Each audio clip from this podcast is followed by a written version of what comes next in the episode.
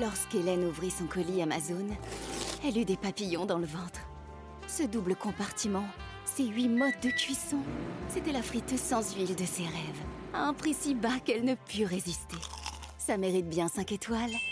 Des super produits et des super prix, découvrez nos super offres dès maintenant sur Amazon.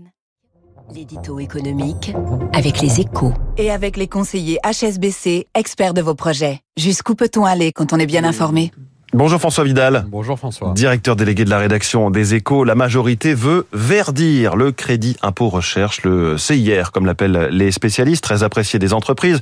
Une fausse bonne idée selon vous François? Bah, Ce n'est pas la première fois hein, que le CIR fait l'objet d'un projet de réforme et ce n'est sûrement pas la dernière. À chaque fois on nous explique qu'il s'agit d'une niche euh, coûteuse, plus de 7 milliards d'euros par an et pas assez efficace. Elle bénéficierait essentiellement aux grands groupes mieux équipés que les PME pour y recourir.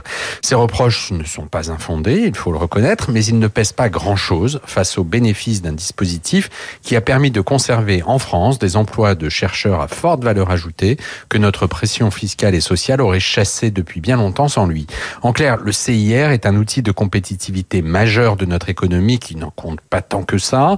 Il faut donc le préserver plutôt que de chercher à lui confier une mission pour laquelle il n'a pas été conçu. Il y a un crédit impôt recherche recentré sur des projets favorables à la transition climatique.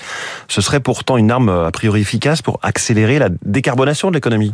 Ben, je vois d'ici l'usine à gaz qu'il faudrait mettre en place pour faire le tri entre les dépenses de R&D qui seraient assez vertes pour bénéficier de ce CIR New Look et celles qui ne le seraient pas. Un vrai rêve de bureaucrate, totalement incompatible avec la réalité des entreprises qui font évoluer leurs projets en fonction des aléas qu'elle rencontre. Ce serait en fait le plus sûr moyen de freiner la recherche dans le pays sans contribuer au verdissement de son économie.